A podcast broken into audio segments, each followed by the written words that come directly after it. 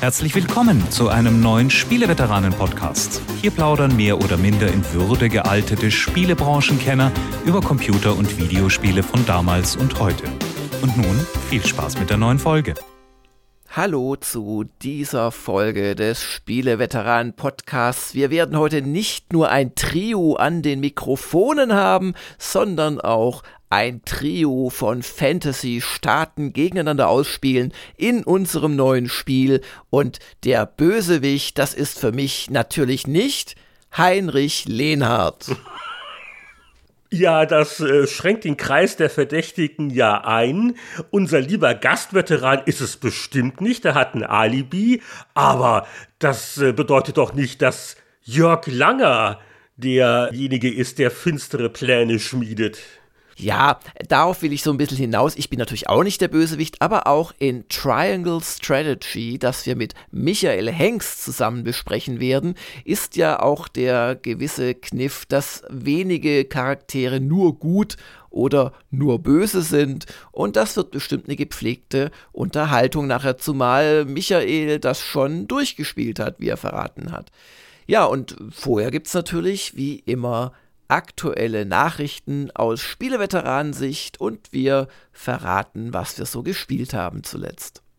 Also die eine große Newsmeldung der Woche war ja wohl die Enthüllung von Sonys PlayStation Plus Neuangebot, denn neben dem altbekannten Dienst, den es auch nach wie vor gibt, für 9 Euro im Monat, gibt es jetzt zwei neue Premium-Stufen. Was gibt's denn da fürs Extrageld? Naja, da gibt es vor allem den Großangriff auf den Microsoft Game Pass, weil deswegen macht das ja Sony. Wir haben das ja schon lange äh, immer wieder besprochen, dass Sony äh, halt so ein Abo komplett Flatrate-Angebot einfach nicht hat, gerade auch von der Quantität her. Und wenn man jetzt eben über die 9 Euro des Einstiegsangebots hinausgeht, was im Wesentlichen immer noch äh, das Online-Multiplayer-Spiel ist und halt das äh, Downloaden ausgewählter Spiele, nur zwei pro Monat wohlgemerkt, ähm, geht es für 5 Euro mehr, nämlich für 14 Euro in PlayStation Plus Extra. Ziemlich zur Sache, da kommen nämlich dann auf einen Schlag 400 PS4 und PS5 Spiel dazu.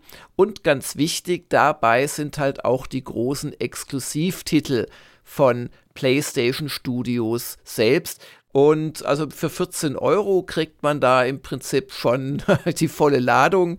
400 Spiele, äh, ja, da, da ist man eine Weile dran. Aber wem das noch nicht reicht, der kann nochmal 3 Euro drauf satteln und kriegt für 17 Euro im Monat PlayStation Plus Premium. Und da sind dann nochmal 340 weitere Spiele dabei. Wir zählen zusammen und kommen auf 760 insgesamt.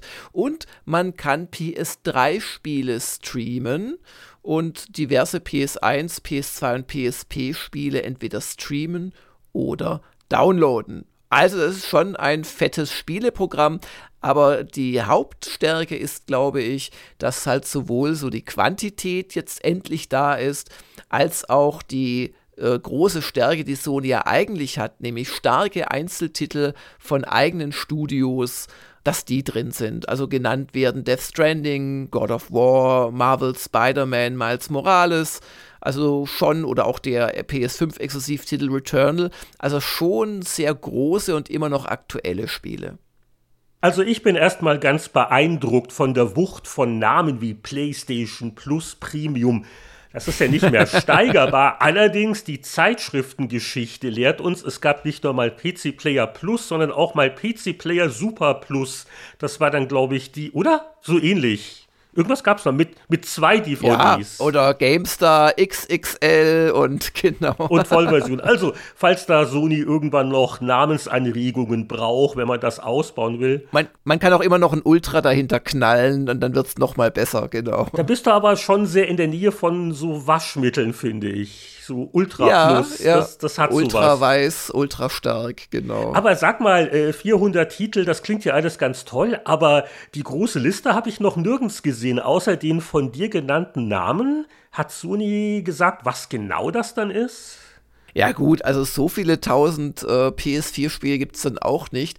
Das werden wir schon noch erfahren, aber ich kann mir jetzt nicht vorstellen, dass das jetzt irgendwelche Indie-Spielchen nur sind. Da wird schon auch sehr Gutes dabei sein und ein paar wurden ja schon genannt, die von Sony selbst stammen. Also ein Death Stranding, äh, dass man quasi zur Flat Fee bekommt. Da muss man jetzt nicht unbedingt dem Gaul noch ins Maul schauen. Das ist ein sehr interessantes Spiel. Punkt Spider-Man Miles Morales war einer der quasi äh, Launch-Titel der PS5, genauso Returnal, äh, letzteres exklusiv. Also da kann man da kann man schon mal ab und zu zumindest den Monatspreis zahlen, wobei, äh, wie üblich, kann man auch noch sparen. Wer also nicht 14 Euro im Monat zahlen möchte, der kann auch 40 Euro vierteljährlich zahlen oder 100 Euro jährlich und dabei noch ein bisschen was sparen. Und äh, wissen wir wirklich, dass die Spiele alle runtergeladen werden können? Weil was ja Sony hier auch macht, ist den mehr oder weniger geliebten Streaming-Service PS Now hier quasi zu integrieren. Und da wäre jetzt also so meine Sorge, ist das dann wirklich richtig downloaden oder, oder ist das nur so ein, so ein Streaming-Krempel? Ich glaube, das ist, betrifft aber eher dann äh, einige der Plus-Premium-Sachen, einige der, der Oldie-Titel. Ja, das äh, hatte ich ja, glaube ich, schon gerade angesprochen. Hm. Also das ist zumindest von den äh, Pressemitteilungen her auf diese Altspiele begrenzt, das äh, Streaming. Also für mich klingt es nicht so, als äh, wäre es quasi PS Now inkludiert, weil ja der eine Witz bei PlayStation Plus äh, Essential, wie es jetzt neuerdings dann heißen wird, ist, dass man die Spiele ja wirklich downloaden kann. Und also wohlgemerkt, äh, pro Monat heißt da nicht, dass man die sofort durchspielen muss, sondern die bleiben dann schon downgeloadet. Man kann sie halt nicht, äh, wenn man nachträglich erst auf die Idee kommt, die hätte ich gerne gehabt, dann ist es zu spät. Aber die bleiben dann schon in diesem Account drin. Ja, aber auch nur solange du Abonnent bist. Also äh, wenn du ja, ja, das ist korrekt. Bei genau, das bist, ist dann also behältst du nicht dauerhaft, wie das Xbox Live Gold teilweise macht. Aber jetzt wird es, glaube ich, kompliziert äh, mit den ganzen Angeboten. Also äh, ich, ich warte mal wirklich ab. Äh, was sind das genau für Spiele und äh, wie ist das mit den Downloads? Inwieweit das jetzt anstinken kann gegen Game Pass. Ich glaube, das ist auch ein bisschen Äpfel mit Birnen. Sony hat Spiele, die Microsoft nicht hat. Und umgekehrt, äh, was Sony aber natürlich nicht vorhat, ist wirklich die First-Party-Titel Day One im Rahmen des Abo-Dienstes anzubieten. Äh, die will man nach wie vor gerne Vollpreis verkaufen, während Microsoft Halo oder demnächst Starfield, äh, die sind von Anfang an auch für Abonnenten ohne Aufpreis zugänglich. Das ist halt eine andere Strategie. Ist halt so, wie es ist. Ja, aber man kann schon eines sagen, man, man hat bis vor kurzem immer äh, auf die große Quantität des Game Pass verwiesen, auf die äh, weit über 300 Spiele und das ist ja nicht Zufall, dass jetzt Sony 400 ankündigt und in der äußersten Ausbaustufe nochmal ein paar hundert drauf. Also das, das meinte ich halt. Das ist sowohl eine Quantitätskampfansage als auch über vor allem die Sony-Exklusivtitel eine Qualitätskampfansage. Also das ist schon sehr spannend, was da passiert. Ja, und wer sich die berechtigte Frage stellt, wann geht das denn los, ist noch ein bisschen unklar. Also es heißt, im Juni soll es in Asien starten und dann so langsam der Westen, also im, im Laufe der nächsten Monate. Aber es gibt noch keinen genauen Termin. Ja, also es wurde auch noch verklausuliert gesagt, das Ziel sei, dass das neue Angebot zum Ende der ersten Jahreshälfte in den meisten Gebieten verfügbar ist. Das also auch nicht mehr lange hieße, hin. Das hieße für mich Ende Juni, genau. Also ja. Ja, ich habe ja eben schon kurz den Namen Halo fallen lassen und das bringt mich zu der nächsten, naja, Newsmeldung ist es nicht, vielleicht der erste kleine Eindruck von der Halo-Fernsehserie. Also eigentlich halten wir uns mit anderen Medien zurück. Es sei denn, es gibt einmal im Monat die Off-Topic-Ausgabe des Spieleveteranen-Podcasts zu geschehen. Letzte Woche, das ist eine der Folgen, die es exklusiv für unsere Patreon-Unterstützer gibt. Unauffälliger Hinweis ist hiermit gemacht. Da hatten wir bedauert, dass äh, die Halo-Fernsehserie just am Tag nach unserer Aufnahme debütiert. Ich habe inzwischen weder Mühe noch Verstrickungen gescheut, um überhaupt rauszukriegen, wie ich mir das angucken kann. Und es ist eine von den Serien, die im Wochenrhythmus neue Folgen rausbringen. Ich habe also jetzt auch nur die erste Episode gesehen und ich muss sagen, deswegen muss man jetzt nicht äh, verzweifelt versuchen, Sky-Abonnent zu werden, weil ich glaube, Sky ist der Service, bei dem es in Deutschland läuft, richtig? Ja, und Sky ist ein Service, den ich einfach aus tiefstem Herzen nicht weiterempfehlen kann. Und insoweit bin ich ganz froh. Dann hoffe ich nämlich mal, dass ich das bis zur nächsten Off-Topic-Sendung in circa einem Monat oder drei Wochen oder so vielleicht doch mal woanders sehen kann. Vielleicht kann man es bei Amazon folgenweise kaufen. Aber wenn du schon sagst, naja, so, so der ganz große Brüller ist es nicht, dann ist das ja schon mal ein Hinweis an mich auch. Ja, ich glaube, die äh, ausführliche Diskussion heben wir uns auf für die nächste Off-Topic-Folge, wenn einfach auch mehr Folgen draußen sind. Zur ersten Episode vielleicht nur, ähm, also man kann sich's angucken. Es sieht teilweise schon auch teuer aus, fängt auch gleich an mit einer Action-Sequenz, wo die bösen Covenant Aliens da einen äh, Außenposten, eine Kolonistenwelt überfallen, die eigentlich im Clinch ist mit der Ordnungsmacht, zu der der Master Chief und die anderen Spartans eigentlich gehören. Also die rüsten sich, um gegen die Leute zurückzukämpfen. Und dann kommen aber die Aliens und dann wird viel gestorben, Dinge explodieren sehr hübsch ist, äh, als der Master Chief dann mal beschossen wird, dann gibt es so den Original-Spielsound-Effekt, dieses Warnpiepen, wenn der Schutzschild unten ist und man sollte ein paar Sekunden in Deckung gehen, damit der sich regeneriert. Das wird auch in der Serie gemacht. Also von daher ganz spaßig.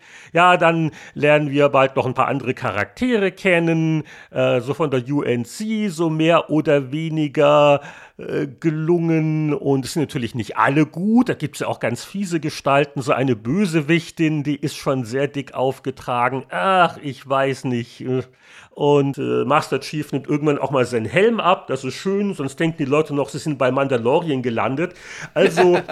auch das Ende der Episode war so hä und also ganz ehrlich, so rein privat, ich weiß nicht, ob ich da jetzt dabei bleiben würde, aber äh, wir werden uns opfern und uns das, wie gesagt, noch ein paar Folgen länger ansehen und dann in einigen Wochen für die Patreon-Hörer im Off-Topic-Podcast gibt es dann die große Halo-Diskussion. Mal gespannt. Wartet mal auf jeden Fall ab, bis alle Folgen draußen sind. Das wäre so der eine Tipp für mich. Und ja, Sky, bei uns gibt es auf Paramount Plus direkt, was aber auch nicht leicht ist, weil in Kanada zumindest, erstaunlicherweise gibt es nicht mal eine Xbox-App die man installieren kann. Oh. Also alles ein bisschen krude. Und äh, ja, diese ganzen Nischen-Streaming-Dienste, es fängt an, ein bisschen anstrengend zu werden. Aber was tut man nicht alles für einen Master Chief? Also, soweit äh, die ersten Impressionen zur Halo-Serie. Ja, und äh, keinesfalls die letzten Impressionen einer verdienten deutschen Spiele-Webseite, das stellt sich jetzt gerade heraus, waren auch unsere äh, Erläuterungen zum Ende von Four Players, denn zum einen wurde ja Four Players seltsamerweise dann doch weitergeführt und zum anderen ist jetzt das Magazin an die Funke Mediengruppe gegangen. Also die haben sich das geschnappt, gekauft und jetzt wurde eben verkündet, dass man weiterhin For Players betreiben wird. Und ähm, man hat einen eigenen Chefredakteur jetzt dafür, einen neuen. Und will wohl, da wurden aber keine Namen genannt, auch einige der geschassten Altmitarbeiter wieder beschäftigen. Und der Chefredakteur, der neue, der ist der Alex Telzero, der war auch schon bei Computerbild Spiele und Computerbild Chefredakteur. Und der macht es quasi vor Players, hat ein Video gemacht, hat verraten, dass ähm, Players in Zukunft auch Hardware-Tests machen soll und Peripherie äh, testen möchte. Und ja, da können wir mal schauen, wie es weitergeht und ob vielleicht zu alten Stärken zurückgefunden wird. Hat irgendjemand erklärt, warum das Gewürge? Also warum schmeißt man eine Redaktion erst raus, um dann jetzt doch wieder Redakteure einzustellen? Ist das einfach eine Kostensache? Ist da jemandem das Geld ausgegangen? Weißt du da was? Also, Ja, was heißt, weiß ich was? Also man, man hat doch die äh, starke Vermutung haben können, dass es letzten Endes nicht ertragreich genug war. Auch der ehemalige Chefredakteur, der Jörg Leubel, den ich meinen Podcast hatte bei Gamers Global, hat das so auch gesagt und dass sie halt doch sehr unsanft da rausgesetzt worden wären, aber dass man ihnen halt gesagt hatte, dass das ganze Ding eingestellt wird und das ist eben offenkundig nicht passiert und ähm, Jetzt ist eben ein neuer Besitzer da und es wird auch im Zuge der Kommunikation gesagt, dass man jetzt mit neuen Investitionen einer geänderten Medienlandschaft Rechnung tragen wolle und dass zu diesen Investitionen der bisherige Eigentümer nicht mehr bereit gewesen sei und deswegen eben der Verkauf. Sprich, da sieht der Funke Digitalgeschäftsführer Jens Doka noch Opportunities, die man beim alten Besitzer nicht mehr gesehen hat. Mhm, okay, guck mal mal. Also For Players ist ja auch schon wirklich ein äh, Klassiker unter den Spielewebseiten in Deutschland und das tut natürlich immer ein bisschen weh. Und äh, mal gucken, was die Community dazu sagt. Äh, wenn ja, ich, ich ja. finde das ja immer so weniger toll, wenn so mal eine Redaktion komplett entsorgt ja, wird. Ja, die, die, die, die Fans finden es nicht so toll. Das haben wir auch schon bei Gamers Global diskutiert. Und es sind auch damals, also im letzten Sommer, einige Leute, also jetzt nicht Tausende oder Hunderte, aber schon einige von 4Players auch rübergekommen, sind dann bei uns Premium-User geworden. Ähm, und dann kam halt schon auch die Überraschung, dass so wirklich die Zahlen nicht runtergegangen sind, nur weil da mal eben die Redaktion komplett entfernt wurde. Das heißt, äh, es gibt bei solchen größeren Spiele-Websites oder auch allgemein Websites doch immer ganz viel Laufkundschaft, die einfach über die Google-Platzierung dorthin finden mhm. und die merken da gar nicht, wer das ist. Die könnten auch Jörg Leubel nicht buchstabieren ähm, oder, oder sagen, wer das ist. Also ich glaube, die, also ich vermute das nur. Ich möchte mich da nicht aufjessen zum Four Players Community Versteher, aber ich glaube, dass die echten Fans von Four Players da sehr vorsichtig äh, gucken werden und sich sehr bedeckt halten werden, weil letzten Endes wurde das Ding um die eigentliche Mannschaft entkernt äh, doch weitergeführt und jetzt soll es ein ganz neuer Chefredakteur richten, der aber sagt, er nimmt auch wieder alte Haudegen ins Team auf. Kann man ja mal gucken, wer da dann landet. Wenn das dann natürlich viele der letzten Mannschaft sind, ist es was anderes, als wenn dann, weiß ich nicht, der Grafiker und einer der alten Mannschaft da wieder sitzen. Das sollte man sich jetzt einfach mal angucken. Okay, ich glaube, wir bewegen uns von den rauen Realitäten der Medienwelt in die Gefilde des Spielbaren. Was haben wir zuletzt gespielt? Natürlich außer Triangle Strategy. Das ist ja gleich dann unser Hauptthema, wenn der Kollege Hengst dazu stößt.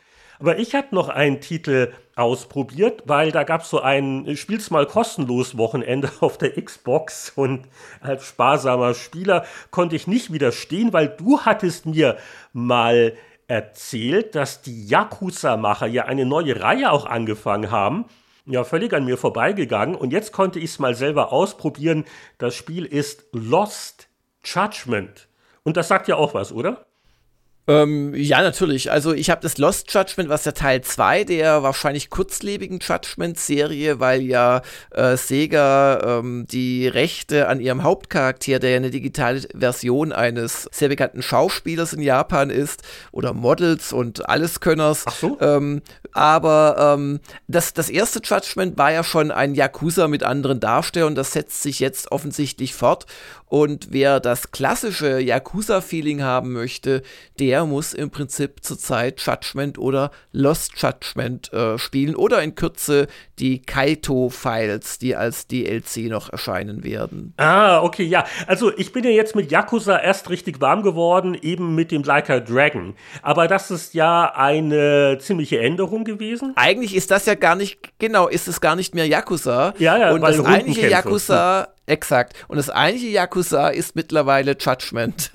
ja, und ich war jetzt wirklich verblüfft nach dem Motto, warum haben sie diese komische Namenspolitik, weil ja, es fühlt sich wirklich an wie ein Nachfolger der klassischen Yakuzas, weil das Kampfsystem halt so ein fröhliches Rumgeprügel ist und auch so die bewährten Gewohnheiten aus den alten Yakuzas. Oh, fangen den Kampf am besten da an, wo irgendwie noch ein Motorrad, äh, zumindest ein Fahrrad geparkt ja, ist. Ja, und schleuder das um dich, genau. Ich, ich bin ja der große Fahrrad um mich Wedler. Das ist mein berühmter, patentierter Kampfstil. Und dann kann man Sachen ergreifen und äh, um sich schleudern und auch, dass man wechseln kann zwischen verschiedenen Kampfstilen, die dann andere Besonderheiten und Manöver haben. Also so Beat'em Up Light. Es wird, glaube ich, dann später noch immer komplizierter. In den ersten Stunden war es auch für mich noch ganz gut zu schaffen. Auch äh, wenn da schon einiges ist, was man beachten sollte. Und äh, auch sonst so dieses Rumspazieren da in der Großstadt, sehr schön inszeniert. Ich gehe immer gleich in die Spielhalle und werfe ein Mark oder ein Yen-Stück in den Fantasy-Zone-Automaten und äh, sicher noch viele andere so Minigames, die man auf die Art und Weise entdecken kann, die ich jetzt noch gar nicht gesehen habe. Aber ähm, also der erste Eindruck ist der einer Minigames-Sammlung und ich finde, das Spiel fängt ganz schwach an. Denn mm. die ersten Sachen, die du machst, die sind eigentlich relativ öde, auch ein bisschen frustrierend. Da geht es darum, also jemanden zu beschatten und dann musst du im rechten Moment mit der Kamera ein Bild machen und der Fokus muss richtig sein. Also so die, die erste halbe Stunde fand ich eher abturnend. Und dann wird es zum Glück interessanter und es gibt ein bisschen Stealth und so ein bisschen Rumgekletter, wo man auf die Armenergie achten muss. Und es sollte eigentlich nicht funktionieren, aber es funktioniert eigentlich ganz gut. Also dieses Bruchstückhafte mit den verschiedenen Spielelementen, aber wird zusammengehalten halt durch viel Handlung, ausführliche Cutscenes, die sind sowohl technisch, finde ich, als auch dramaturgisch ganz gut gemacht. Und obwohl ich den Vorgänger nicht kannte, habe ich doch die Charaktere schnell in mein Herz geschlossen. Also so nach einer Stunde warm werden fand ich das eigentlich schon interessant und wie dann auch verschiedene Fälle, wie dann doch es Zusammenhänge gibt und dann reisen sie in die andere Stadt und dann der Typ und tralala. Also äh, eigentlich recht clever gemacht, diese Aktion, weil das hat jetzt bei mir schon durchaus den Drang hervorgerufen, weiterzuspielen, aber er ist jetzt auch nicht super stark. Weil, also Vollpreis würde ich jetzt nicht dafür hinlegen, aber so im, im nächsten, keine Ahnung, Jahresendsale würde ich Lost Judgment auf jeden Fall mal in Erwägung ziehen. Aber, aber du kannst auch den Vorgänger nicht, gell? Und damit die Person, also die, die Hauptperson des TAC, genau, ja. Ja, und das sind auch wohl einige andere Charaktere, die man aus dem ersten Spiel kennen könnte, die jetzt auch ihre eigene Agentur aufgemacht haben. Aber ich finde, man kommt auch so ganz gut rein. Also das ist nicht das Problem. Hast du es äh, länger gespielt damals?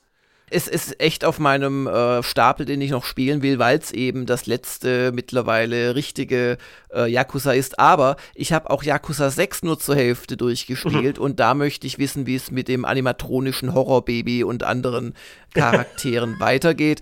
Und, ähm, und wie gesagt, bei Judgment gewöhne ich nicht zu sehr äh, dran, weil diese Takuya Kimura heißt dieser bekannte Aktor. Also wenn die sich da querstellt, dann können die, klar, sie können dann ein Lost Judgment 2 machen oder ein Very Lost Judgment, aber sie verlieren halt äh, ihre Hauptfigur. Das ist nie so geschickt bei einer Spieleserie. Gucken wir mal, wie es da weitergeht. Ach ja, dann äh, holt man halt irgendeinen anderen Schönling von der Straße und das kann man von der Story hinbiegen. oder setzt ihm eine Pappnase auf und gibt ihm Rasterlocken oder irgendwas. Ja, genau. Und dann du, geht's wieder. Du kannst dich ja mal bewerben. Du rennst ja eh ständig in Japan rum. ja, aber ich würde mich da nicht als Schönling bezeichnen, beim besten Willen. Ja, ich kann gar nicht so viel jetzt aufführen, was ich gespielt habe, weil zwischen Triangle Strategy und Elden Ring hat echt nicht mehr so viel gepasst und ich habe beschlossen, die Zuhörer nur alle äh, zwei bis drei Podcasts von meinen neuesten Elden Ring Abenteuern äh, zu äh, konfrontieren damit. Aber ich kann so viel sagen, dieses äh, auf einmal an ganz anderen Ecken der Karte äh, hinteleportiert werden, kann gleichzeitig faszinierend und beängstigend sein, wenn dann plötzlich Standardgegner dich wirklich so wegschnippen mit ihrem rechten äh, kleinen Finger und so. Und dadurch, dass du aber reiten kannst und dann doch oft noch irgendwie durchkommst, kannst du trotzdem so auf der Flucht und im Versuch, wieder in bekannte Gebiete zu kommen, erstaunlich viel einsammeln. Und ich habe auch etwas geschafft, ähm, das kann ich jetzt eigentlich spoilern, weil die Let's Play-Folge dann schon gelaufen ist, aber ich bin tatsächlich und auch ohne jedes Vorwissen, ich lese ja weder Wikipedias dazu, äh, noch äh, habe ich die Online-Hinweise angeschaltet, weil die mir echt das Exploren äh, kaputt machen. Also wer das, die Spiele nicht kennt, du findest dauernd spielergeschriebene Nachrichten, die dir im Prinzip alles verraten. Oder zumindest sagen, klopf mal hier und dann ist da ein Geheimgang und so weiter, wo du selbst nie drauf kommen würdest. Und das macht mir die Stimmung in dieser äh, aus meiner Sicht sehr schönen Open World einfach kaputt. Und darum, ich habe es wirklich aus eigener Kraft geschafft. Ich kam da an einen Hügel, der so nach äh, etwas Angucken eher wie ein versteinertes Drachengerippe aussah. Ich konnte aber nicht draufspringen. Das hat mich gewundert. Darum habe ich mal dagegen geschlagen und es gab so einen Blutspritzer. Ich habe aber keinen Lebensbalken oder sowas gesehen. Dann laufe ich da außen rum, dann ist da ein Drachenkopf tatsächlich, so im Boden, als ob der tot wäre oder schliefe. Dann haue ich noch zwei, dreimal zu. Dann hebt sich dieser Drachenkopf auf einmal und brüllt. Und dann kommen ganz viele kleine Drachen, wobei das eine relative Aussage ist. Also so ein kleiner Drache ist immer noch so Faktor 20 zu meinem Helden. Also laufe ich zurück und verstecke mich hinter dem Hügel, der auch so ein bisschen von Pilzen umgeben ist und so richtig festgewachsen. Und ja klar, es ist natürlich kein Hügel, es ist immer noch dieser Drache, aber ich scheine durch Zufall eine Stelle gefunden zu haben, wo ich auf den einprügeln kann und mich aber seine Hilfsdrachen nicht erreichen. Und dann habe ich angefangen mit meiner Lanze oder Hellebarde auf den einzustechen, habe mit jedem Stoß 96 Schaden gemacht. Er hat so schätzungsweise 400.000 Hitpoints bis eine halbe Million. Habe ich ja gedacht, das kannst du eigentlich nicht tun so in einem Let's Play oder wir müssen da fast forwarden durch dann. Und dann bin ich auf die geniale Idee gekommen, einige Waffen, die ich noch nicht in der Hand gehabt hatte, aber in meinem Inventar lagen, zu nehmen. Und da war auch so eine beidhändig führbare Klingenwaffe, also so wie so Krallen, wie, wie im Prinzip hier Wolverine. Und mit der habe ich dann weitergemacht und nach sechs, sieben, acht Schlägen, die noch weniger Schaden gemacht haben, ich wollte sie gerade wieder ausziehen, hat ich auf einmal 13.000 Schaden gemacht. Und zwar ist das einfach eine Waffe, die wohl Blutungsschaden anrichtet und die ab und zu so einen kritischen Treffer setzt. Und damit hatte ich den dann so in fünf Minuten des völlig, äh, ja, unheroischen Abschlachtens, hatte ich dann diesen riesen Drachen besiegt. 74.000 äh, Runen dafür bekommen. Also ein starker Gegner bringt so 1000 normalerweise, ohne jede echte Leistung. Und das sind halt die Momente, die bietet dir Elden Ring. Und danach bin ich auf einen Schlag um neun Levels, konnte ich mich hochleveln. Also ein Spiel, wo man nur weiterkommt, wenn man Bugs und Glitches ausnutzt. Habe ich das jetzt richtig verstanden? Das könnte man so nennen, aber das ist schon Absicht. Ich glaube nicht, dass das Zufall ist in dem Fall.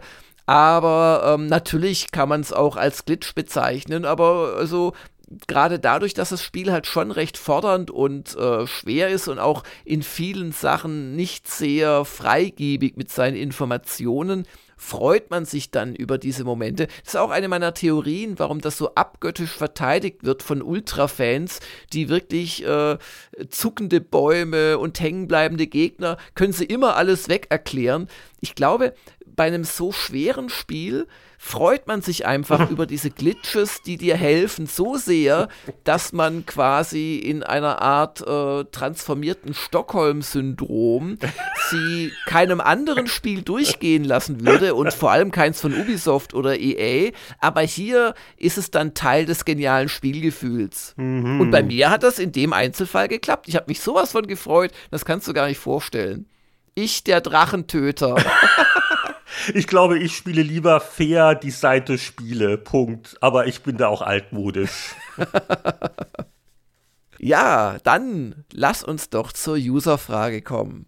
Ja, im Fragenstapel haben wir zum Beispiel noch was Spannendes gefunden von No Remorse. Er schreibt, Print ist zwar von den Auflagen her nicht mehr vergleichbar mit früheren Zeiten, dennoch sind die Kioske weiterhin mit allen möglichen Zeitschriften prall gefüllt.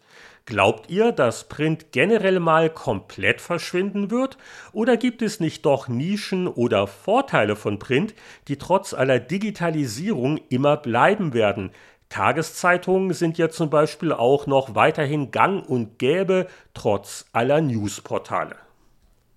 Ja, das ist eine komplexe Frage. Also ich möchte ein bisschen widersprechen. Klar, du findest immer noch äh, Kioske mit vielen Zeitschriften oder Bahnhofsbuchhandlungen und so, aber es ist so, in den Supermärkten und Co. sind die Zeitschriftenregale schon geschrumpft im Vergleich zu vor 10 oder gar 20 Jahren, wo man ja da wirklich äh, alles gefunden hat, auch von den Spielezeitschriften beispielsweise.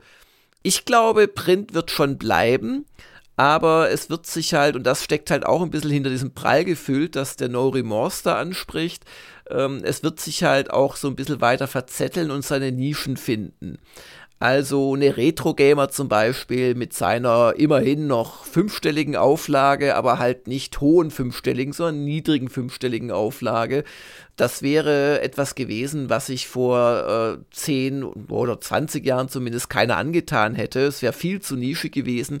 Heutzutage ist das halt eines der Konzepte, die funktionieren und da gibt es sicherlich auch weiterhin solche Konzepte, auch in, bei Geschichtsheften, bei Science-Magazinen, bei Food-Heften, bei Reisemagazinen. Ähm, da, da wird das schon so bleiben. Allerdings, was ich bei mir selbst bemerke, und da wird mich auch Heinrichs äh, Erfahrung interessieren, also meine letzte Tageszeitung habe ich, glaube ich, irgendwann im Sommer 2019 gelesen und auch nur, weil ich mir damit billig Meilen gekauft habe, also Prämienmeilen für Lufthansa, die ich dann wieder in irgendwelchen Japan-Flügen umgewandelt habe. Und so richtig, also der Zeitung wegen haben wir, glaube ich, schon 2017 oder 18 die, die Süddeutsche abbestellt. Wir, wir haben die mittlerweile, also die Süddeutsche und den Spiegel haben wir im Online-Abo. Also wir zahlen weiterhin, aber halt nicht mehr in Zeitschriftenform. Und insoweit, wenn selbst ich als alter Printler und, und also wirklich viel lesender Mensch das Segment nur noch so am Rande nutze, ist das nicht das allerbeste Zeichen. Aber wie, wie ist es denn bei dir, Heinrich, in Kanada? Äh, ja, also ich bin sehr digital. Ich habe übrigens auch das Süddeutsche Zeitung-Abo. Das lohnt sich wirklich. Mhm. Also da fühle ich mich immer gut informiert. Und äh, schöne Artikel, Meinungssachen, da weiß ich, was in Deutschland noch abgeht. Aber äh, dass Print ganz verschwinden wird, glaube ich auch nicht. Ich sage nur Vinyl-Schallplatten gab es in den ja. letzten Jahren so ein ja. unglaubliches Comeback, so als Sammlerobjekt, glaube ich, primär und weil es hübsch aussieht und der eine oder andere glaubt auch, dass sie besser klingen, aber das kann ich jetzt nicht ganz nachvollziehen. Und ich denke, dass es da auch immer wieder mal eine, eine Nische für Print geben wird oder wo man sich einfach was gerne ins Regal stellt. Aber so für den Alltagsgebrauch, ja, also ich, ich sehe das auch ganz unsentimental, so sehr ich mich auch über meine alten Happys oder Powerplays freue, die ich neulich in der Umzugskiste wieder ausgegraben habe. Aber so für den täglichen Bedarf, ich kann mich ja nicht mehr an das Jahr erinnern, wann ich zuletzt eine Tageszeitung hatte. Ich glaube, das wöchentliche Anzeigenblättle, das sie bei uns in den Briefkasten reinstecken, das zählt nicht. Ne? Also nee, eher nicht. Ja. Wobei auch die teilweise eigene Redaktionen produzieren, sollte man nicht unterschätzen. Da gibt es dann halt oft äh, zwar ganz kleine regionale Auflagen, die halt einzelne ja, Regionen oder gar Ste Kleinstädte und so adressieren, aber dann gibt es oft dann noch eine Redaktion, die eben für viele solcher lokalen Anzeigenblätter echte Redaktionen herstellt. Was mir noch zum Thema einfällt, ist so in Sachen, äh, weil er ja auch fragt, gibt es nicht doch Nischen oder Vorteile von Print? Also, ich mache immer noch die Retro-Gamer, wo ja auch du immer ein paar Seiten zu beisteuerst. Und ich finde nach wie vor, obwohl es auch da bei Süddeutsche, bei anderen wirklich schön gemachte, auch so Online-Reportagen gibt, die dann das Scrollen und das so Bilder automatisch einblenden oder das, dass man so auf Zeit Strahlebene so durch Scrollen sich fortbewegt. Da gibt es echt tolle, an die moderne Technik angepasste Sachen, aber so eine richtig schön layoutete Doppelseite mit einem richtig fetten großen Screenshot, jetzt im Fall von Retro Gamer, ich finde, das ist auf einem, selbst auf einem PC schwer äh, nachzumachen, weil du weißt ja nie, wie groß ist das Fenster, das der Mensch gerade da nutzt, wie äh, groß ist seine Auflösung. Und auf, auf Handys oder auch den meisten Tablets hast du einfach gar nicht den Screen Space, der so einer aufgeklappten Doppelseite entspricht. Und das muss ich sagen, würde ich schon vermissen, wenn es das gar nicht mehr gäbe. Und wo ich auch zum Beispiel finde, dass die Retro-Gamer als gekauftes, wohlgemerkt PDF überhaupt nicht so gut funktioniert wie das echte Printheft. Ja, äh, ganz deiner Meinung. Also so schöne Layouts. Äh, wenn ich auch was am Bildschirm lese oder auf dem Handy, dann will ich auch gar nicht diese Versuche haben, das irgendwie jetzt noch optisch aufzupeppen. Ja, ja. Da will ich Informationen und ich will es übersichtlich haben. Ja, ja, und die Übersicht, das ist ja auch ein Punkt. Also Kästen, also diese typischen klassischen Kästen mit zusätzlichen Infos oder erweiterten Sachen, auf einer Doppelseite, die sich nicht bewegt, die immer die Standardgröße hat, wo kein Leser ein anderes äh, Gefühl hat oder eine andere Erfahrung beim Lesen, da funktioniert das. Und du kannst dir auch merken, ah ja, rechts oben, den Kasten habe ich noch nicht gelesen. Jetzt stell dir das mal vor, in der berühmten, sich anpassenden, äh, modernen Layout-Struktur, wo die Breite deines Fensters oder die Größe deines Browsers oder deines äh, Endgeräts darüber entscheidet, was wo angezeigt wird. Das das, das geht ja überhaupt nicht. Du kannst ja mobil im Prinzip immer nur übereinander machen. Nebeneinander kannst du eigentlich nicht machen. Und ja, also insoweit ist, glaube ich, meine Antwort, es, es wird für Konnoisseure weiterhin Print geben. Ja, und wir begrüßen jetzt den heutigen Gastveteranen und da bin ich ganz aufgeregt, denn die Spieleveteranen sind ja international und so schalten wir heute in den Kontinent Orcelia, wo der gütige Regent Gusta Hengst seine Untertanen bei Laune hält. Oder nein, habe ich da was durcheinander gebracht? Wo bist du gerade, Michael? Na, das ist ja fast schon wieder eine Beleidigung. Nein, ich sitze hier in den Tiefen zwischen Salzminen und äh, warte auf äh, Handwerker. Die dein Schloss verschönern. genau. Genau. Einen Thronsaal. Ja, ich, ich muss schauen. Also ich äh, bin ja froh, dass mein Büro im Keller ist weil morgen kommt die, kommen die Handwerker und schneiden die Betonplatte ab für unser Balkon. Was? Und das Ding wiegt zweieinhalb Tonnen und wird über das Haus gehievt. Da geht doch bestimmt nichts schief. Wenn, wenn da was schief läuft, äh, bin ich im Keller relativ sicher. okay. Und deine Frau lässt du dann im Obergeschoss Fenster putzen morgen, oder wie ist das zu verstehen, dass du sicher bist? Die ist äh, nicht da, die ist dann äh, unterwegs. Okay. Und ist das jetzt ein Notfall oder warum müssen bei euch da die Betonplatten abmontiert werden? Das klingt ja irgendwie bedrohlich. Äh, nee, der Balkon, der ist ja bei uns im Haus schon seit 100 Jahren dran sozusagen, also seitdem das Ding gebaut ist. Und ich war, glaube ich, in den letzten 15 Jahren war ich zweimal auf dem Balkon. Mhm. Und wir brauchen ihn nicht und der fällt so gerade so ein bisschen auseinander. Also der ist mit Fliesen eigentlich klar, die fallen runter. Das Holz ist nicht mehr schön. Und du hast dann unten drunter so eine Wärmebrücke, landläufigen Begriff auch Kältebrücke genannt. Und das ist halt Käse. Das Ding kommt weg und fertig. Achso, da wird jetzt kein neuer Balkon errichtet. Nein, da kommt kein neuer hin. Nein, nein. Oder eine Statue von mir oder von Jörg zur Not. Nein, auch nicht. Nee, auch nicht. Die, der Balkon kommt weg. Und äh, dann kommt irgendwann mal, kommt dann mal äh, die Pergola hin und fertig. Hm. Okay. Und äh, der, der wird aber nicht weggesprengt. Also, das ist jetzt nicht so dramatisch. Nein, nein. Die kommen dann mit der Laubsäge. Die, die kommen, genau, mit, äh, mit so einer Betonsäge. Äh, die brauchen dann auch einen Generator für Starkstrom und Wasseranleitung. Und dann wird das abgeschnitten. Das Ding ist äh, nur halt relativ schwer. Und dann wird das quasi übers Haus hinweggehoben mit dem Kran und dann hoffe ich, der, das klappt auch. dann hoffen wir mal, dass der Typ, der den Kran bedient, nicht gerade was am Handy spielt oder genau. SMS schickt und dann, ups, ich habe den Knopf zu früh gedrückt. Aber deswegen bist du dann im Keller. Das ist eine gute Idee, glaube ich. Genau. Da bin ich aber froh, dass wir heute aufnehmen, weil sicher ist sicher. was ja, du, wer weiß, ne? Also, dann erlade ich das Schicksal von, äh, ich vergesse mal den Namen von dem. Gustadolf. Einer der besseren Bösewichtnamen, muss ich sagen. Damit ist auch klar, dass wir heute mit Michael nicht über Renovierungsarbeiten reden, äh, der große Heimwerker-Podcast, der kommt dann nächste Woche, sondern unser heutiges Thema ist das Spiel mit dem Triangle. Nein, nicht ganz. Triangle Strategy. Und Michael, du hast es richtig durchgespielt. Also wir geben da gleich Vollgas. Ich bin durch. Also ich habe jetzt also quasi, also ich sag mal so, so ein Viertel durch. Also ich habe ja eins von vier möglichen Enden habe ich hinter mir. so zählst du das. Oh Gott. Also wenn man so zählt, dann will man gar nicht genau wissen, wie viele Promille weit ich vorgedrungen bin. Also du hast einmal durchgespielt und bist gleich motiviert, das noch dreimal zu wiederholen. Okay, da gehen wir gleich im Detail drauf ein.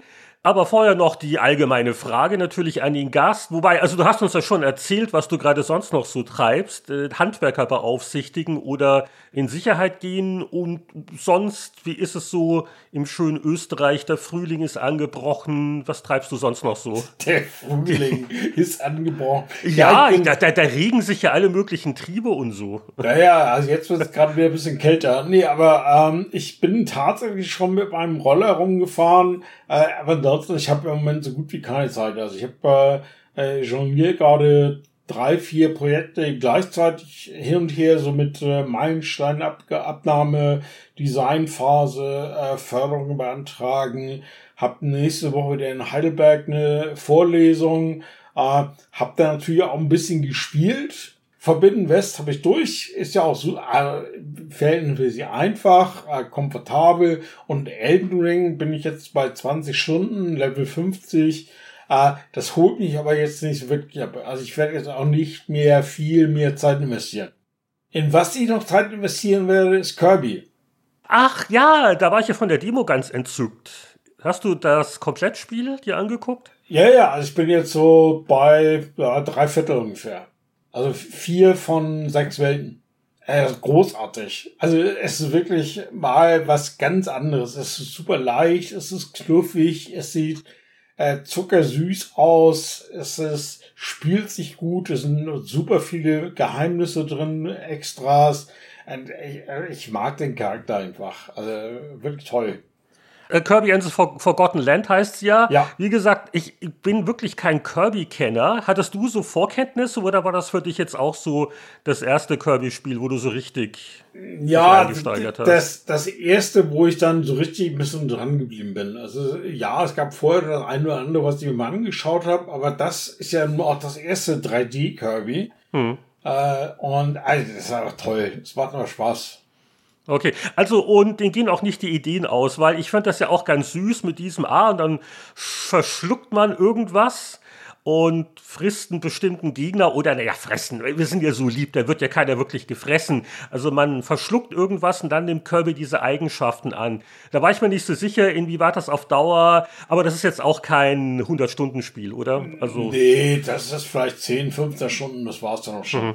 Äh, und äh, diese kleineren äh, Waffen oder Eigenschaften, die du übernimmst, sind okay, aber richtig geil sind diese großen Sachen, die du machen kannst. Du kannst ja mittlerweile auch äh, sozusagen Autos aufsaugen. Hm.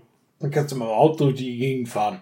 Du kannst, und das ist wirklich genial, du kannst zum Beispiel eine Glühbirne aufsaugen und kannst dann als Glühbirne durch einen dunklen Level äh, stapfen, musst dann ab und zu mal wieder Licht anmachen, als Kirby sozusagen, um zu gucken, wo du hingehst und musst auch dann Batterien aufladen mit dem Licht und so weiter und so fort.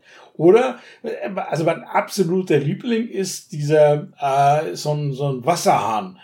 Da kannst du dich als Kirby sozusagen volllaufen lassen und kannst dann, da siehst du auch, da schwappt das Wasser so in, in, in ihm drin und kannst ja. dann halt so Feinde wegspucken, äh, Boden sauber machen und äh, wirklich großartig. Oh, das ist ja süß. Also Michael sagt quasi, Kirby ist viel besser als Elden Ring. Habe ich das jetzt so richtig zusammengefasst?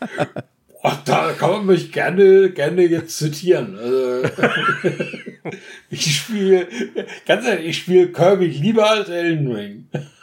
Okay, das kommt jetzt auf die Packungsrückseite. Hallo Nintendo, ja. bitte stell noch einen Sticker machen. ich spiele Kirby lieber als Elden Ring.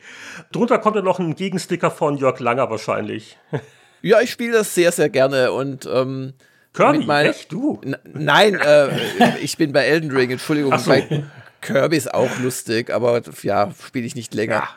Ja, aber Elden Ring, also ganz ehrlich, also mir ist das zu tröge, ein bisschen zu trocken. Ja, da ist viel drin, aber das ist, äh, das ist so ein bisschen wie äh, ein neuer Batman-Film. Alles dunkel, düster, äh, deprimierend. Da liebe ich mir doch die emotionale Achterbahnfahrt, die ich bei Triangle habe.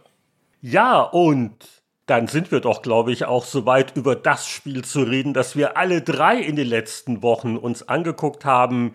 Hier ist unser neues Spielsegment zu Triangle Strategy.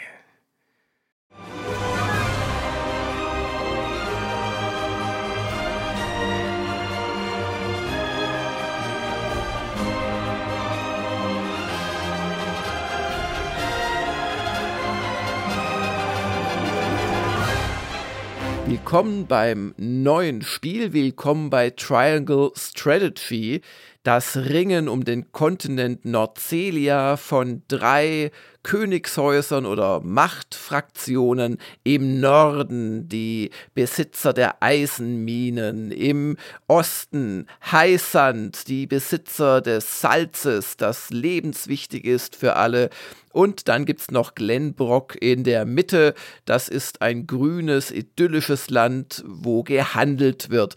Und diese Welt, in die wir da kommen, die hat erst vor einigen Jahrzehnten den Salzeisenkrieg hinter sich. Und in der Theorie ist jetzt alles wieder Friede, Freude, Eierkuchen. Die drei Reiche haben gemerkt, dass es ohne die jeweils andere nicht zurecht geht. Und in diese Situation und diese Welt geraten wir in der Person eines jungen Fürsten, der als Prinz sozusagen seinem Vater bald folgen wird, der einen Freund hat, der ist ein echter Prinz, nämlich einer der Königssöhne von Glenbrock und das Spiel beginnt mit der Ankunft unserer zukünftigen Braut aus dem Nordreich. Und die hat, womit schon eine der vielen, vielen kleinen Komplikationen angedeutet wird, die hat so rosa Haare. Sie ist eine Rosalie, und die sind so ein bisschen die Ausgestoßenen in dieser Welt und werden auch von Heisand quasi als Sklaven gehalten, damit sie für ihre Sünden büßen müssen. Die müssen nämlich aus dem großen Salzsee das Salz erwirtschaften und kriegen nichts zu trinken und fallen um und werden gepeitscht dort. Es ist alles äh, nicht so leicht. Also, ich hatte mir mal die erste Episode von Game of Thrones, der Serie, mit jemandem angeguckt, der kannte die Bücher nicht und äh, der ist da fast ohnmächtig geworden, was da an Charakteren und Namen ja. auf einen hereinbricht. Und so ein bisschen habe ich mich hier am Anfang auch gefühlt. Also ist es schon episch. Es ist nachvollziehbar. Aber vielleicht sollte man noch äh, ganz schnell auch sagen, was denn das eigentlich für ein Spiel ist. Es ist ein Taktikrollenspiel oder ein CRPG mit Taktik äh, Elementen. Es ist im Prinzip wie Tactics Ogre oder Final Fantasy Tactics von früher.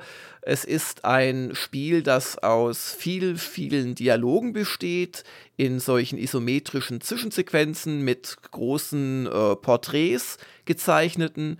Und diese Dialoge werden ab und zu unterbrochen von recht komplexen Rundenkämpfen. Und zwischendrin redet man wieder und verbringt auch relativ viel Zeit damit, seine Leute hochzusteigern, beziehungsweise ihre Waffen optionale Schlachten zu machen, um dafür die nötigen Materialien zu haben, um auch ein bisschen die Erfahrungspunkte voranzubringen.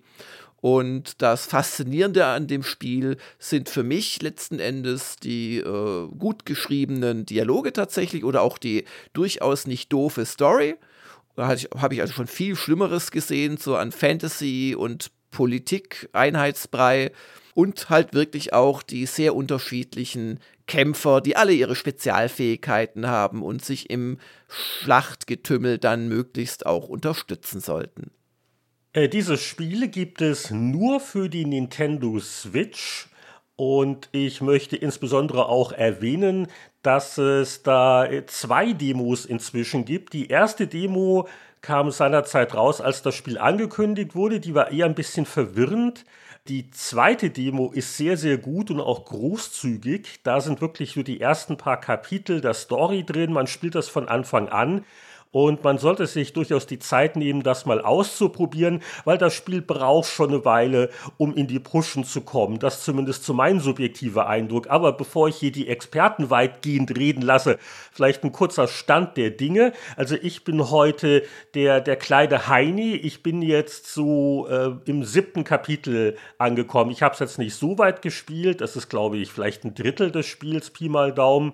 Aber ich äh, bin so heute ein bisschen die Stimme, der Anwalt des Normalspielers, der jetzt vielleicht nicht ein Rundentaktik-Experte ist. Also dann werde ich vielleicht ab und zu meine Stimme erheben, aber ansonsten euch fachsimpeln lassen, denn ihr seid ja ein bisschen weiter. Also ich habe es bis zu Kapitel 16 bislang gespielt. Äh, da stecken aber schon so etwa 40 Stunden dahinter und war eigentlich davon ausgegangen, dass das Ding 17 Kapitel hat, aber es fühlt sich gerade noch nicht so nach Finale und so an. Ich weiß aber von gut unterrichteten Spionen, die ich in die Nordprovinzen hinter den Bergen geschickt habe, dass du, lieber Michael, durch bist. Und, und wie viele Kapitel hast du jetzt gespielt? Ja, also ich bin komplett durch und ich glaube, mein letzter Stand waren wirklich knapp 21, aber ich bin ja direkt neben meiner Switch. Ich kann da auch gerne noch mal ganz genau nachschauen. Ja, kein Problem. Du guckst doch ein bisschen klappern und düdeldü live während der Aufnahme. Das geht ja bei der Switch relativ leicht. Bei anderen Spielsystemen wäre das jetzt ein größerer Aufwand. Ein Griff genügt. Ein Griff genügt sozusagen. Ich muss noch einmal ganz kurz anmachen und schau mal genau nach.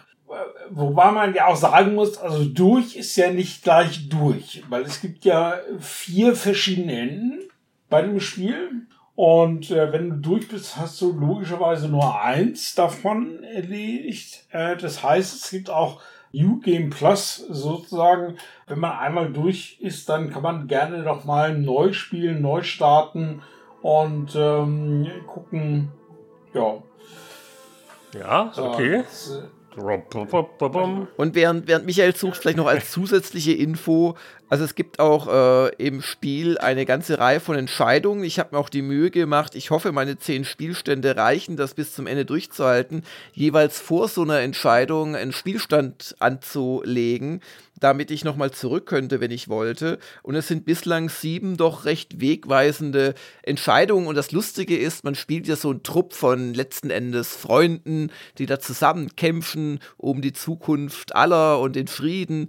Und ähm, die machen dann immer so Abstimmungen und werfen, so ganz hat es mir nicht erschlossen, warum sie es so kompliziert machen und nicht einfach durch Hand heben, aber sie tun dann ihren, ihre Wahlmurmel in eine magische Waage des Schicksals und irgendwie kommt dann immer das raus, was der Hauptheld will. Wobei dazu muss der Hauptheld mit den Leuten reden und er muss auch Informationen sammeln durch quasi optionales Herumlaufen und auch Leute ansprechen, sonst fehlen ihm teilweise die Argumente. Und ich hatte wirklich einen Fall, wo ich äh, nicht meine Entscheidung durchbekommen habe, weil die äh, anderen äh, ja nicht alle zu überzeugen waren. Das ist also wirklich ein interessantes Element. Das ist jetzt nicht so, dass sich das ganze Spiel dadurch ändert, bis vielleicht auf das Ende, das weiß ich ja noch nicht. Aber du kriegst in aller Regel halt dann eine Schlacht und dazu gehören auch immer noch zusätzliche Gespräche und drumherum, die du sonst halt einfach nicht siehst. Und das gilt natürlich auch für die bis zu zwei alternativen Wege, die du dir mit deiner Entscheidung dann eben verbaust. Aber danach ist mein Eindruck, kommt das dann doch immer wieder zusammen. Also es sind jetzt keine sieben quasi Verzweigungen, wo sich die Handlung total aufsplittet.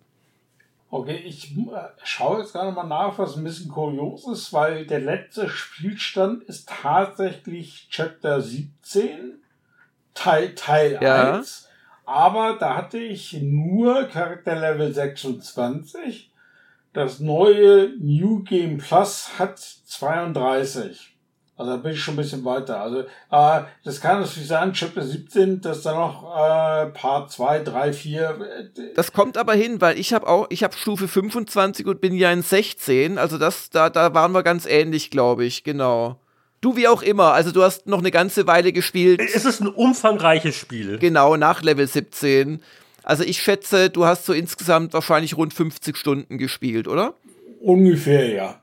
Ja, und jetzt würde mich natürlich tatsächlich interessieren, weil ich würde mich schon als großer Fan genau diesen Genres bezeichnen. Wie gesagt, auch früher Tactics Ogre und Pipapo gespielt. Bevor ich jetzt mit dem Michael ins Fachsimpeln komme, wie, wie hast du denn das empfunden? Weil am Anfang wird ja erstmal gelabert und gelabert und gelabert, lieber Heinrich. Ja, äh, mich hat's wirklich ein bisschen überrascht, äh, wie storylastig es ist. Und deswegen meinte ich vorhin, also man muss sich ein bisschen am Anfang auch schon durch die Demo kämpfen, weil sie sich wirklich, also fast überfallen mit der Menge an Fraktionen und Namen und auch schon sehr viele Hauptcharaktere, die zu deiner Gruppe gehören. Und es ist, es ist nicht schlecht, aber es ist jetzt auch nicht so, dass ich äh, völlig aus dem Häuschen bin. Oh, was für eine tolle Story.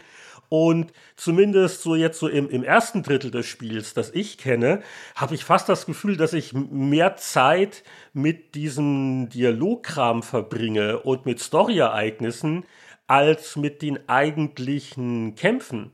Wobei ich dazu sagen muss, man äh, kriegt ja ab und zu auf der Landkarte so optionale Dinge, die man sich angucken kann. Die schaue ich mir aber auch alle an, weil es mich doch soweit interessiert.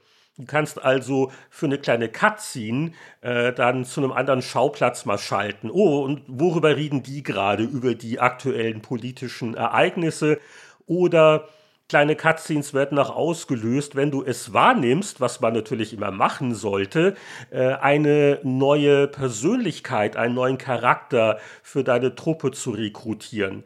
Also da, da habe ich doch, äh, ich habe teilweise abends auch, ich spiele mal ein bisschen mhm. und dann vorm Einschlafen war dann eigentlich nur Story, ähm, bis dann der nächste Kampf irgendwann anfängt. Bleibt das so oder ist nur der Anfang so storylastig? Ja, das bleibt so. Also du hast ja später das weitet sich halt aus, es wird ein bisschen dramatischer durch die Intrigen, die jetzt eine Fraktion gegen die andere und dann gibt's noch äh, die, die da äh, ein bisschen rumeiern, dann wirst du Teil von der einen Fraktion, wirst du hofiert, aber mit einem äh, eher unschönen Hintergrundmotiv sozusagen, was sie haben, um dich zu benutzen. Äh, das wirklich schon so wirklich Game of Thrones, äh, nur zum Mitspielen. Äh, das hat teilweise wirklich so diese ähm, diese Qualitäten. Und das wird auch, ja, also es bleibt so viel. Also du hast immer auch gegen Ende immer noch diese Zwischenszenen, die man auch mitmachen sollte. Also was passiert gerade woanders.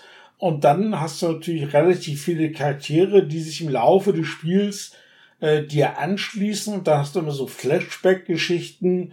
Äh, was haben die vor 30 Jahren mal gemacht? Oder warum sind die so, warum, wie die jetzt so sind? Und wie ist so ihre private Geschichte?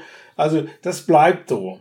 Das bleibt ja. so. Ja, und du hast es schon angedeutet, ich möchte es noch ausbuchstabieren. Also es gibt neben dem ganzen Gelabere, das quasi zwingend zur Story gehört äh, und die du durch das äh, ja, Abgrasen von äh, Markierungen auf der Weltkarte quasi auslöst. Da gibt es zwar auch optionale, aber die nimmt man eigentlich immer mit, weil die wirklich dazugehören. Gibt es halt auch noch diese durch die Plus-Taste auf der Switch aus, aufrufbaren sag ich mal, optionalen Gespräche, die man wirklich nicht braucht. Da geht es dann gerne darum, wo das schönste Gänseblümchen äh, wächst oder dass, dass eine Heldin für drei andere kocht. Da sind auch einige dieser Flashbacks dabei. Also da, jetzt musst du tapfer sein, lieber äh, Michael, wenn es da nicht irgendwie um meine Lieblingsheldin, die Anna, ging, habe ich die in der Regel im Schnelldurchlauf abgehakt, einfach damit sie nicht mehr nerven. Ja, aber sie zeigen doch schon, warum jetzt welche äh, Figur, warum wir das, welche Einstellung. Also ja, hinzu kommt ja auch noch das, was ähm, eingangs gesagt worden ist, dass du noch diese Exploring-Sachen äh, hast, also wo du dann wirklich in der Stadt rumläufst. Ja, und deine eigenen Untertanen ausplünderst übrigens. Genau. ja, aber, aber das, das fand ich aber auch cool und interessant. Ja. Aber auch da mal Fragen stellst, da hast du so Multiple-Choice-Sachen, wo du dann äh, irgendwie den gütigen Herrscher raushängen lassen kannst und sagen, alles ist so schlimm und ich habe gerade dein Haus gebrannt, aber das muss halt so sein, weil die, die Bösen, bevor die einfallen, brennen wir lieber dein Haus nee. Wieder. Also insofern. Übrigens eine tolle Mission, die dahinter steckt und du kannst es theoretisch schaffen, ohne, ohne die halbe Stadt abzufackeln. Ich sage jetzt mal ohne, ja, ich spoilere jetzt mal ein bisschen, du musst auch die Mission schaffen, ohne die Häuser abzufackeln. Oh, okay. Das ist ja gemein. Ja, ja. Es gibt zwei Stellen im Spiel, wo ich sage, äh, Leute, ähm, die haben mir jetzt nicht wirklich so gut gefallen. Ne? Also das war die eine, wo du halt wirklich dann, äh, das ist die Wahl. Also äh, abfackeln oder nicht abfackeln. Ich habe natürlich abgefackelt. ja, und das rächt sich dann später oder was? Das rächt sich insofern später, weil es gibt, wie gesagt, es gibt vier Enden und eins davon, eins von den vieren, ist wirklich das sogenannte goldene Ende, wo alle Friede, Freude, Eierkuchen, Friede, Freude, Eierkuchen ja, ja. alle sind genau. zufrieden, alle lieben dich. Und dann darfst du dieses Dorf nicht abfackeln. Mhm. Was ist, wenn man es halb abfackelt? Ich habe es halb abgefackelt. Ja, das ist egal. Das ist egal. abgefackelt ist abgefackelt. Aber es gibt noch einen anderen wichtigen äh, Punkt und den übersieht man leicht. Es gibt das Feldlager. Und äh, vordergründig sitzt da halt von Anfang an ein Händler drin, dann ein zweiter Händler, der die ähm, Ruhmpunkte, die du dadurch sammelst, dass du in der Schlacht taktisch geschickt vorgehst, aber auch einfach so kriegst du die immer, äh, tauschst du dann halt in besondere Items um, in sogenannte äh, Triumphe, das sind so Spezialattacken äh, beziehungsweise Spezialfähigkeiten, die du auslösen kannst und die sehr, sehr wichtig werden in den Kämpfen. Zum Beispiel gibt es da am Anfang eine, wo du äh, einen Spieler ein zweites Mal ziehen lassen kannst, was super praktisch ist. Später kannst du da aber auch einen Spieler zweimal hintereinander ziehen lassen. Oder du kannst einen wiederbeleben. Oder du kannst ihn wiederbeleben mit voller Hitpoint-Zahl. Also das ist sehr, sehr wichtig, dieses System. Du kriegst dort aber auch Upgrade-Gegenstände hin, weil du steigerst deine Leute nicht etwa im Level, der steigt so von automatisch und dann kriegen sie immer auch irgendwelche Boni auf Hitpoints und so weiter. Da kannst aber nichts machen. Aber du äh, kannst ihnen zum einen Fähigkeiten schenken und zum anderen ihre Waffe auch ausbauen. Und das ist doch recht wichtig. Und es macht auch Spaß. Aber dafür brauchst du eben Ressourcen. Und von denen hast du oft zu wenig. Und da, und darum ist das Feldlager so wichtig und wird am Anfang vielleicht nicht so ganz richtig, darum sage ich es auch als Tipp für dich und alle anderen, die noch äh, am Anfang stehen, Heinrich. Du kannst da auch sogenannte äh, ja, Tutorial-Schlachten machen.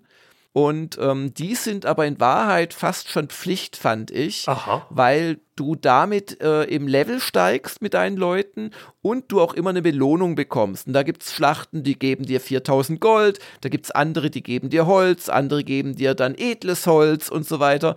Und indem du diese Schlachten spielst, die teilweise auch richtig schön sind, weil es nochmal so Art so Schachrätsel sind teilweise in Taktikform, kannst du quasi schneller aufsteigen oder überhaupt äh, ein bisschen grinden, weil ansonsten hast du nur die finite Anzahl der Story-Missionen. Und ich hatte ein paar Mal, nicht am Anfang, nicht so in den ersten zehn Stunden, aber danach hatte ich schon den Eindruck, wenn ich die gar nicht spiele, dann bin ich mittlerweile zu schwach für die Gegner.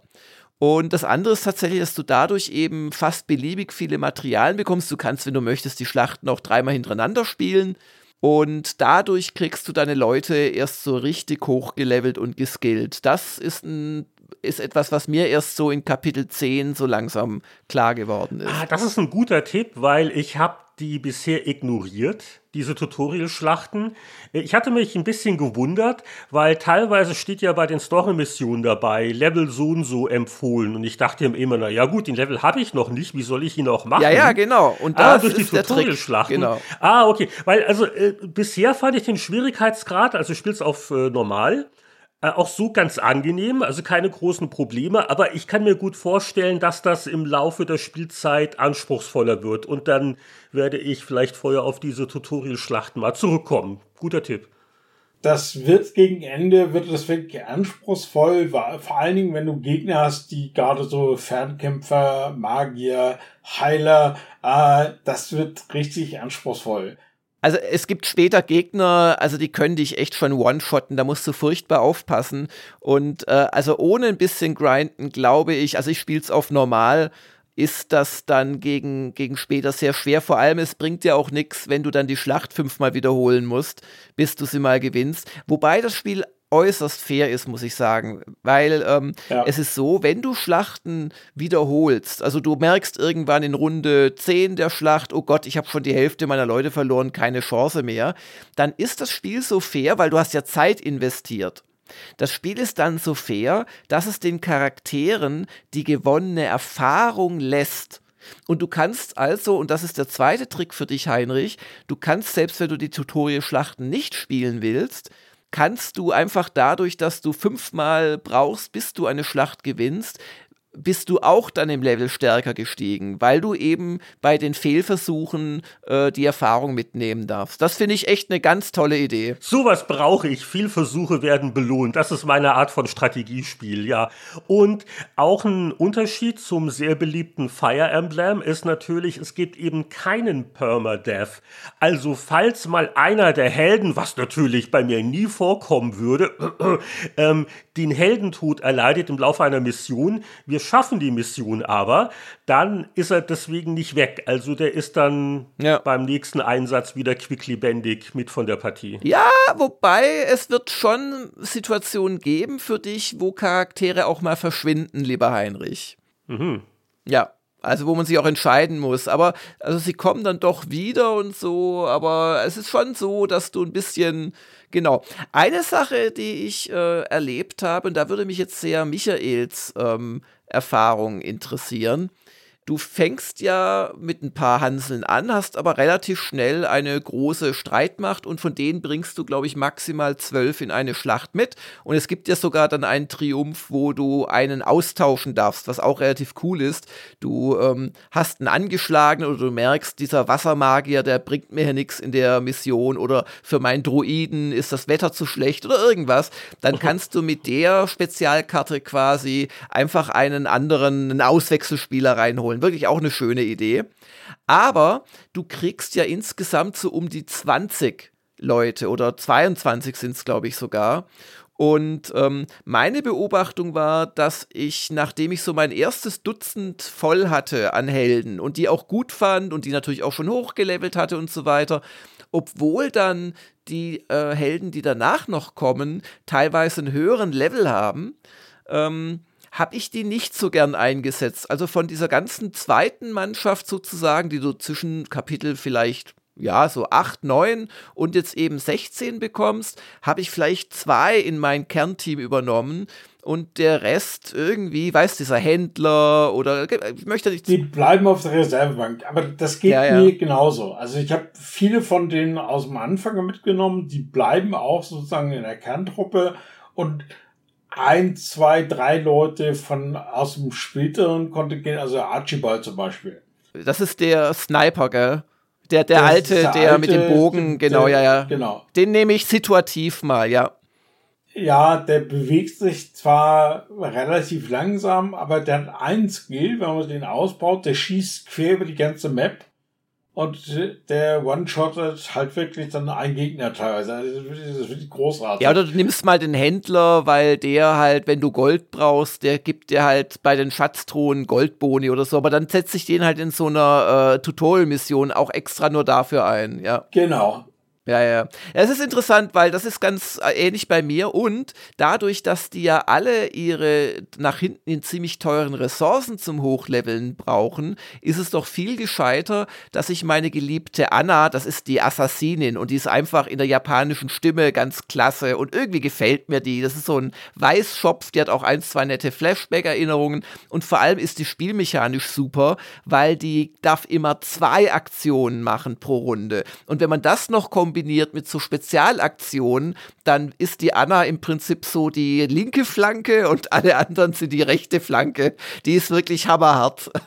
Anna ist völlig overpowered, weil äh, dadurch sie zweimal äh, ziehen kann und wenn du sie dann noch kombinierst mit dem 1, 1 gilt, den der Benedikt kann, nämlich zieht, zieht ja, ja. zweimal, dann zieht sie viermal. Die kann viermal sozusagen. ziehen und also, dann nochmal so in etwa. Das ist großartig. wirklich der Hammer, ja. Aber äh, das ist ganz interessant, dann, dann sehen wir das ähnlich. Das fand ich ja fast ein bisschen schade für die neuen Charaktere. Wobei der eine ist noch super, dieser Falkenreiter, der so einen, äh, ja, so, so Sturzkampfangriff machen kann, wo er sich so mitten in die Feinde reinwirft. Den habe ich in mein Kernteam aufgenommen.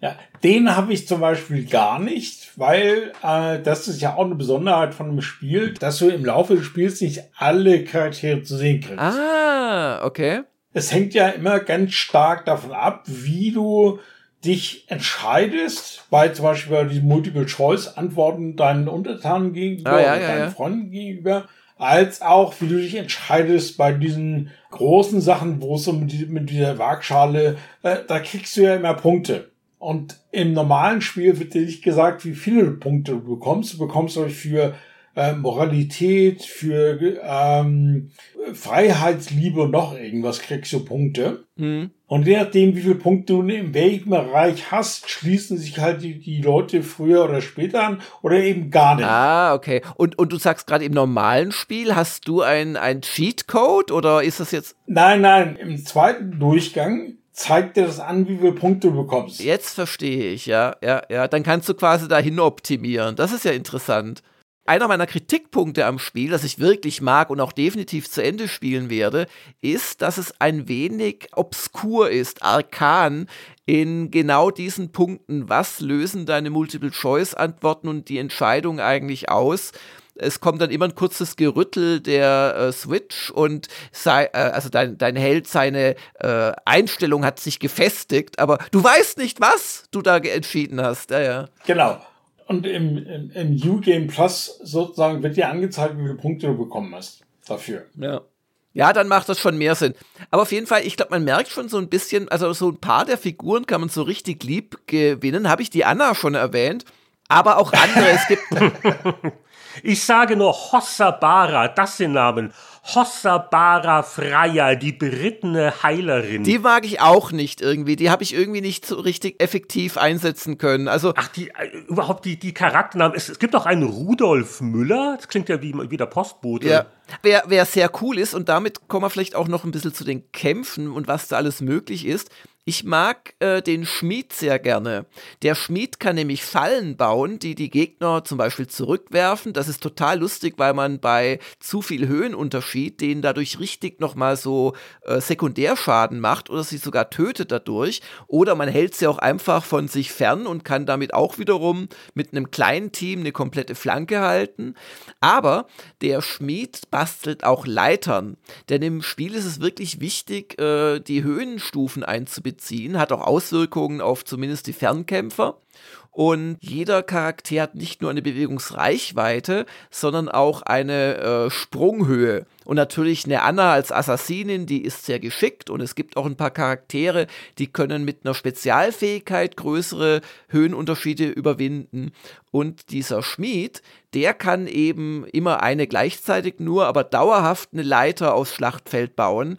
Und das zeigt auch schon, dass in dem Schlachtfeld selbst auch einiges steckt. Es gibt nämlich auch verschiedene Untergründe. Es gibt so Wechselwirkungen, dass zum Beispiel äh, nasse Felder so Blitzschläge besser leiten oder dass es bestimmte brennbare Untergründe gibt. Und das kannst du dann teilweise noch äh, kombinieren, also Flammen mit einem Windstoßzauber. Und es geht zwar nicht in die extremen Auswirkungen, die so ein System bei äh, Divinity Original Sin hat, wo es ganz extrem ist, aber es ist schon mehr als so dein Standardrunden-Taktikspiel. Also man, man, kann da wirklich ganze Menge machen. Du kannst ja auch äh, zum Beispiel mit Öl sozusagen den Untergrund erstmal vorbereiten und dann mit dem Feuerzauber in Flammen setzen. Oder wenn irgendwo Grasfelder sind, die brennen sowieso. Aber zum Beispiel auf Steinuntergrund kann man mit Öl arbeiten. Ähm, da gibt's äh, jedes Mal, wenn halt einer über diesen über dieses Feld übergeht, nimmt er Schaden. Du kannst äh, Wände hochziehen aus Eis. Also taktisch ist da eine ganze Menge drin. Ja, und ich finde, sie haben auch einen ganz guten Rhythmus. Ich habe ja schon gesagt, du wirst ein bisschen von der Story überwältigt am Anfang, aber die ersten Kämpfe und so, also das steigert sich so ganz gut. Die Helden fangen natürlich mit relativ wenig Fähigkeiten an und lernen dann automatisch immer mehr dazu. Das finde ich jetzt ganz angenehm, genau. Und ich habe jetzt auch so die ersten Fälle gehabt mit dem Elementarkram. Ähm, ich finde das eine sehr ausgewogene Mischung zwischen Zugänglichkeit und Komplexität. Ja.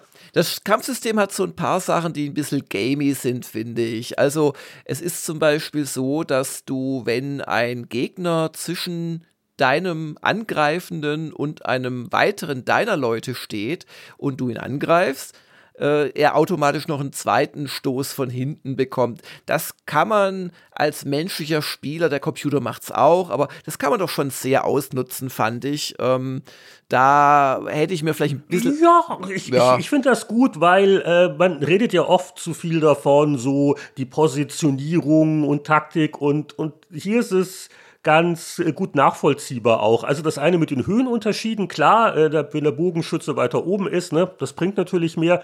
Und das finde ich schon ganz, ganz lustig, weil ähm, auch die üblichen Gags, wenn du halt von hinten eintriffst, dann wird es ein kritischer Treffer mit hoher Wahrscheinlichkeit. Und ich fand das jetzt noch ein ganz nettes Detail. Ich weiß nicht, Michael, fandst du das jetzt zu gamey? Nö, überhaupt nicht. Also im Gegenteil, ich habe das relativ häufig eingesetzt. Also gerade dieses äh, äh, Backsteppen sozusagen, also wenn ich das in, in den Rücken äh, machst du halt mehr Schaden und dann das Einkesseln von einem Gegner mit zwei Charakteren fand ich, fand ich großartig. Naja. Ja, und, und manche Bossgegner, muss man sagen, kriegt man anders auch fast gar nicht klein, weil das so Hitpoint-Schwämme sind ja. oder Schadensschwämme. Eine andere Sache, die mir missfällt, ist, es gibt doch häufiger Missionen, wo ein neutraler Charakter, also sagen wir mal, nein, ein freundlicher Charakter, der auf deiner Seite ist, mitkämpft, aber nicht sterben darf. Und also die werden von der KI dann immer nach vorne geschickt. Also da, da gibt es einen ganz äh, frappierenden Level, wo du an einem Tor, da stehst du quasi oben auf einem Berg und hast perfekte Verteidigungsposition, äh, eigentlich darauf warten musst von jeder also taktischen Erwägungen her, dass der Gegner kommt. Und so habe ich mich aufgestellt. Und das hätte auch geklappt, aber was bringen mir die Fallen des Schmieds irgendwo im Gebirge, wenn mein NPC-Kumpel ja ins Tal stürmt und allein alle besiegen möchte. Und das wurde dann dadurch relativ knifflig. Ich habe es dann wirklich knapp geschafft, indem ich dem immer wieder aus der Entfernung Heilzauber reingezogen habe. Ähm, und das ist, äh, ja, da würde ich mir wünschen, dass du vielleicht im Neutralen wie in anderen Rundentaktikspielen einfach sagen kannst, bitte hier warten oder verteidigen oder sowas. Aber ja, es ist trotzdem nett. Ja, das fand ich jetzt nicht so schlimm. Also ich fand wirklich schlimmer die Sache mit dem relativ früh die Entscheidung, die dann langfristig einen relativ negativen, das fand ich blöd. Ähm, ja, sowas ist doof. Vor allem, wenn du es nicht wissen kannst, gell? Und ich glaube, äh, in Kapitel 10, diese Mission mit dem Dorf, wo du dieses alte Erbstück der Mutter von der von deiner künftigen Ehefrau finden musst. Ja, da habe ich auch erst ein Game Over gehabt. Das oh. hat mich oh. richtig angenervt. In Wahrheit ist es ja ein kleines Puzzle, aber das beruht dann letzten Endes darauf, dass du die richtige Person ein zweites Mal ansprichst. Ja, ja. Genau. Genau, das ist wirklich so Trial and Error. Das fand ich ein bisschen blöd. Also es gab zwei sehr offensichtliche Gegenstände. Und wenn du die benutzt, kriegst du halt Game Over. Und wenn du wirklich mit dem einen zweimal redest, dann klappt es ja, dann ja. auch. Aber da muss erstmal drauf kommen, weil du kriegst ja auch keinen Hinweis. Ja gut, aber der Hinweis war dann, dass du zum ersten Mal im Spiel ein Game Over hattest. Und das kann ja nicht das sein, was jetzt äh, das Spiel wollte eigentlich, oder? Das fand ich, ja, war, war mir ein bisschen, das fand ich ein bisschen blöd. Ja. Was ich aber wirklich nochmal loben möchte, also du kannst äh, wirklich auch die Charaktere so ein bisschen in verschiedene Richtungen skillen und durch die Zusammensetzung deiner Party, die du in jeder Schlacht ändern kannst, hast du wirklich so Kombimöglichkeiten. Du hast schon den Benedikt erwähnt, wo man sich am Anfang fragt mit seiner Route, was will der denn überhaupt? Aber das ist einer der besten Charaktere, vor allem wenn er stark ausgebaut ist, weil er eben andere mehrfach ziehen lässt und solche Scherze. Ja. Und es gibt auch äh, Spiel Spiele, die ich gar nicht ausprobiert habe, für die es auch spezielle Charaktere gibt. Also eine, die besonders gut ist im Werfen von Zeug, weil du kannst diese Elementargeschichten nicht nur durch äh, Magie einsetzen, sondern sie auch quasi vorgefertigt in, in Topfform kaufen und dann werfen einfach. Und ähm, also es ist da wirklich viel drin, auch für New Game Plus. Ich hatte allerdings den Eindruck, äh, Michael und Heinrich, dass es äh, fast zu viele redundante Zauberer gibt. Also es gibt einen Feuermagier oder eine Feuermagierin, besser gesagt, das ist deine, deine zukünftige Gattin. Es gibt einen Eismagier und dann gibt es relativ bald auch einen Druiden, glaube ich, nennt er sich, der beides kann, also Eis und Feuer. Da fragt man sich natürlich schon, ja, pff, ja, also, uh. und also teilweise entscheidest du dich dann einfach, weil, weil du gar nicht genug Plätze hast dafür, dass du halt eher einen nimmst und dann wieder nimmst und dann wird er halt automatisch stärker und der andere ist dann so ein bisschen abgemeldet. Aber Mai, das kann man ja dann wenigstens selbst entscheiden. Nee, aber hast du ja recht. Also, wo man auch sagen muss, den Eismagier bekommst du nur dann, wenn du relativ am Anfang hast ja die Wahl quasi in den hohen Norden zu gehen. Da gibt's nämlich äh, äh, den Rudolf, ja. den Heini von meinte. Äh, und im Süden bei den äh, Gottesanbetern oder Göttinnenanbetern, da gibt's dann diesen äh, Eiszauberer. Ja, genau. Ja, aber den, ganz ehrlich, äh, stimmt dir zu, den braucht kein Mensch. Also am Ende des Tages äh, kommt es auf zwei drauf an, deine zukünftige Gattin als Feuermagierin und dann den äh, Enkel von dem Großmeister Blum, Blum, Blum, äh, der kann alles. Ja, Der kann heilen, Feuermagie und Eismagie. Also, und äh, Windmagie kann der und Spark. Spark ist halt Blitze steuern. Der, der kann alles. Naja, aber man sieht ja schon, sogar wir haben schon beim ersten Durchspielen doch so ein bisschen unterschiedliche Pfade auch genommen. Ich habe auch von dir noch nie jetzt gehört, dass du die Anna-Klasse findest. Du hast sie overpowered genannt. Also das muss ich jetzt schon in unsere zukünftigen freundschaftlichen Realweltbeziehungen einfließen lassen. ich hab, da ich okay, gut, gut, gut. Ich, also ich muss ja auch sagen, die erinnert mich ja auch ganz klar an, an meine Lieblingsrollenspielserie, nämlich äh, Trails of äh, Cold Steel da gibt's die Vieh. Und die ist so eine ähnliche, das ist auch so eine Assassine, klein, weiße Haare, ja, ja, ja. zwei Dolche. Mich erinnert es ein bisschen an die Lightning aus Final Fantasy. Mit der hat sie auch Ähnlichkeiten, ja. Genau, genau. Ich finde, wir sollten mal eine Sondersendung machen, wo ihr über eure Lieblingsheldinnen schwärmt, aber mit euren jeweiligen Realweltpartnern dabei.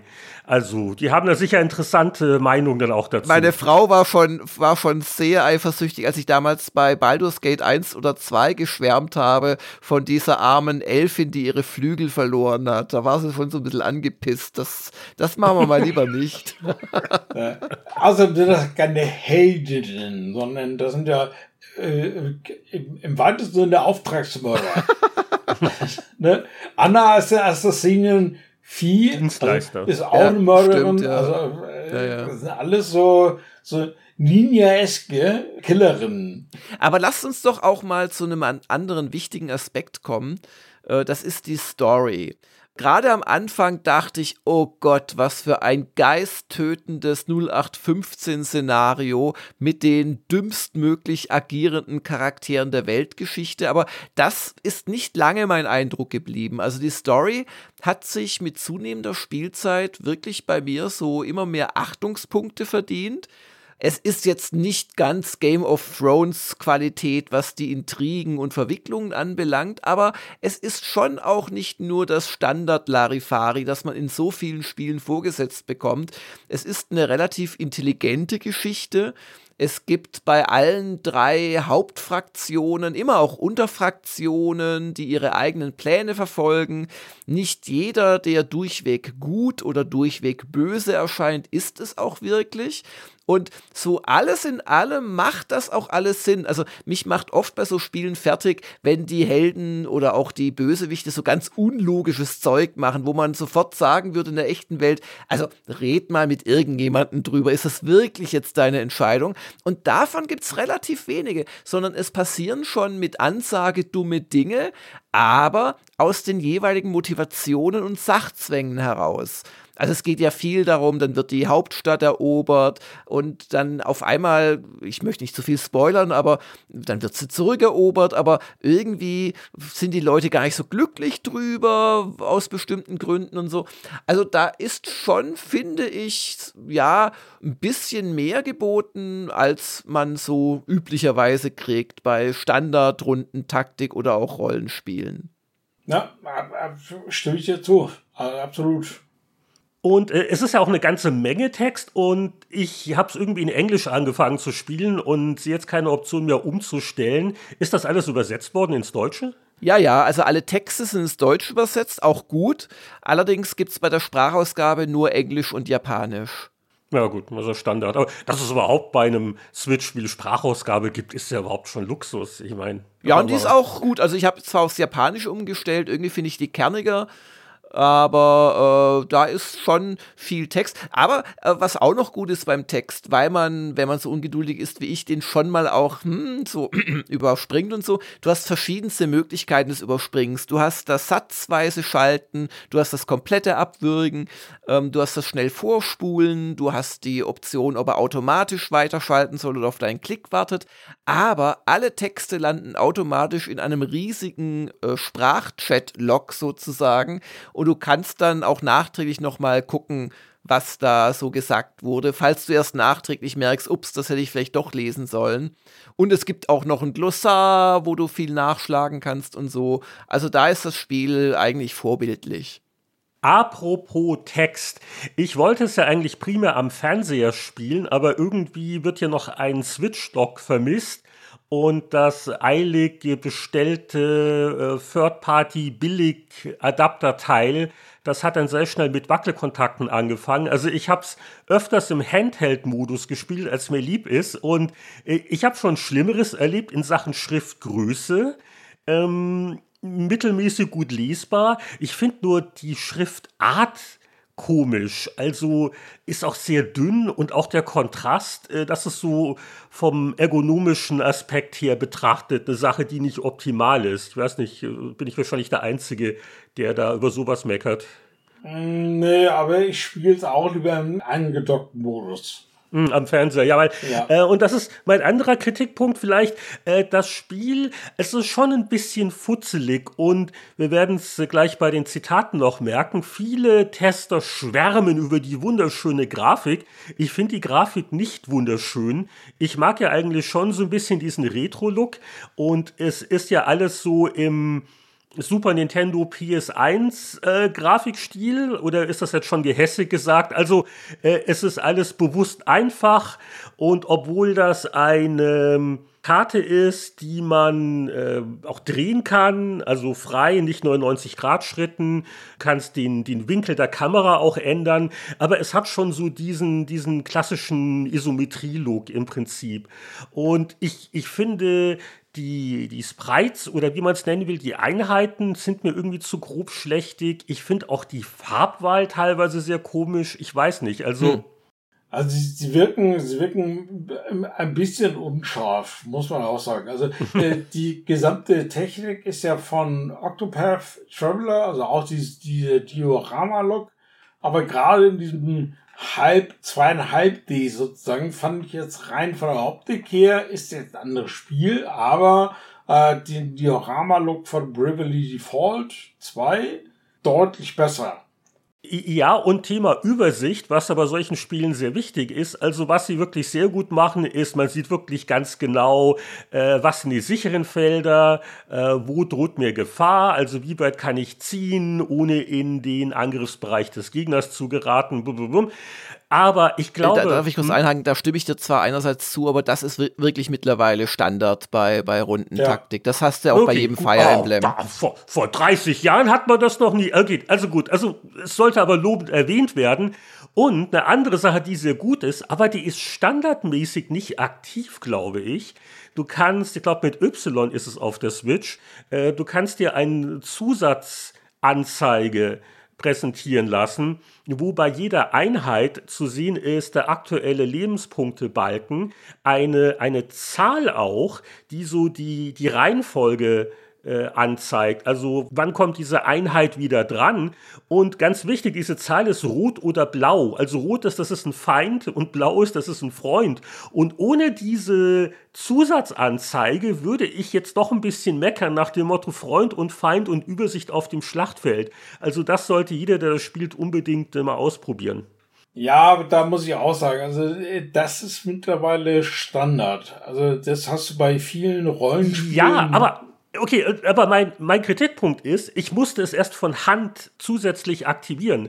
Warum ist es nicht standardmäßig aktiviert und ich kann es per Knopfdruck ausschalten? Das ist so eine Kleinigkeit, die ich nicht kapiere. Weil äh, es gibt sicher zwei, drei Leute, die übersehen das. Oder auch nicht. Ich wollte ja. darauf hingewiesen haben. Also, dass man es einschalten oder ausschalten muss, das finde ich jetzt nicht so dramatisch. Das Lustige bei mir ist, ich habe das, also bis mal auf eine Aufnahme für Gamers Global, habe ich das äh, ausschließlich im Handheld-Modus gespielt. Für mich ist das das prototypische Handheld-Spiel. Da kann ich mich ins Sofa reinflätzen und die Zeit vergessen. Dafür ist das Spiel eigentlich für mich gemacht. Und wie würdet ihr beiden, die ihr ja nun eine Menge Spiele in dem Genre kennt, das so etwa einordnen, so rein so, so Spielspaßmäßig im Vergleich zu den großen Klassikern? Ist es ein absoluter Top-Titel? Ähm, ist es doch nur zweiter Sieger im Vergleich zu Fire Emblem auf Switch? Also ich äh, würde mal, äh, es ist ein schönes Spiel, es ist ein gutes Spiel, Story ist toll, Taktikelemente sind gut, aber das ist für mich noch kein Fire Emblem und es ist kein Final Fantasy Tactics. Warum? Äh, das, was mich eigentlich ex extrem gestört hat, ist dieses, äh, also ich finde, fand die Story gut, ich finde Takt gut, aber die Ladezeiten zwischen den einzelnen Elementen waren teilweise doch relativ lang und die haben mich immer wieder rausgeholt. Also es fühlte sich nicht an wie so aus einem Guss. Und das fand ich bei Final Fantasy Tactics sowieso. Das ist so quasi der Goldstandard und ähm, Fire Emblem ist halt noch ein Ticken anspruchsvoller. Sag ich jetzt mal, von der Taktik her. Meine Meinung. Hm. Ja. Das würde ich sekundieren. Also sowohl das Fire Emblem Three Houses doch noch ein Stück vorne ist. Ähm, aber sagen wir es mal so, wenn du viel Zeit hast und dich auf ein Spiel massiv einstellen möchtest. Und dann hat das Fire Emblem sicherlich mit seinen insgesamt vier Wegen, die sich ja dann nach der, nach dem ersten Drittel des Spiels so etwa oder nach der Hälfte echt nochmal äh, total anders spielen, hat auch sicherlich mehr New Game Plus und so weiter zu bieten. Aber wie soll ich das jetzt formulieren? Das Fire Emblem ist auch nerviger. Das Fire Emblem hat mehr solche ähm, Missionen, wo du erst nach äh, einer Viertelstunde kapierst, wie du die Mission spielen musst, zum Beispiel. Das Permadeath, was sie natürlich stark entschärft haben im Laufe der Zeit, jetzt also äh, im Vergleich zu früheren Fire Emblem-Spielen, ist natürlich so ein zweischneidiges Schwert, weil ja in Wahrheit doch niemand seine Leute sterben lässt oder mehr als mal ein oder zwei im ganzen Spiel, weil sonst geht es auch irgendwann nicht mehr. Und ich finde eigentlich gerade, dass es beherrschbarer ist, äh, eigentlich ganz angenehm. Und ich finde die Story fast besser. Also die ist mir bei Fire Emblem so ein bisschen, ja, hat man halt viele Wendungen einbauen müssen. Und bei Fire Emblem hast du natürlich noch diesen ganzen Schulaspekt da, dieses Rumrennen, das finden manche Leute toll. Das kann man aber, glaube ich, auch als nervig empfinden. Da ist das ähm, Triangle Strategy so ein bisschen straighter und nicht unbedingt schlechter. Also ja, ich würde so, wenn ich es jetzt bewerten würde, das Fire Emblem vorne sehen. Aber ich würde nicht sagen, dass ich damit äh, subjektiv mehr Spaß hatte als jetzt mit Triangle Strategy. Und im Vergleich zu früher also Tactics Ogre hat mich damals ziemlich umgeworfen, weil das so ein paar echte Handlungswendungen hat, weil du auch so Sachen hast, dass du mit äh, einem zweiten Team auf einmal kämpfen musst und dann hast du es vielleicht auch nie richtig hochgesteigert, so deine B-Charaktere und so weiter. Und ja, also vielleicht können wir uns darauf einigen, Michael, dass es sich eigentlich ganz schön gut schlägt und schon eher zu, zur Obergruppe gehört. Wollen wir vielleicht so verbleiben? Ja, also ich sag ja, also ich insgesamt finde ich es ein gutes Spiel. Also äh, ich finde es auch, aber es ist noch nicht ganz an der Oberklasse dran. Also dicht, aber noch nicht dicht genug.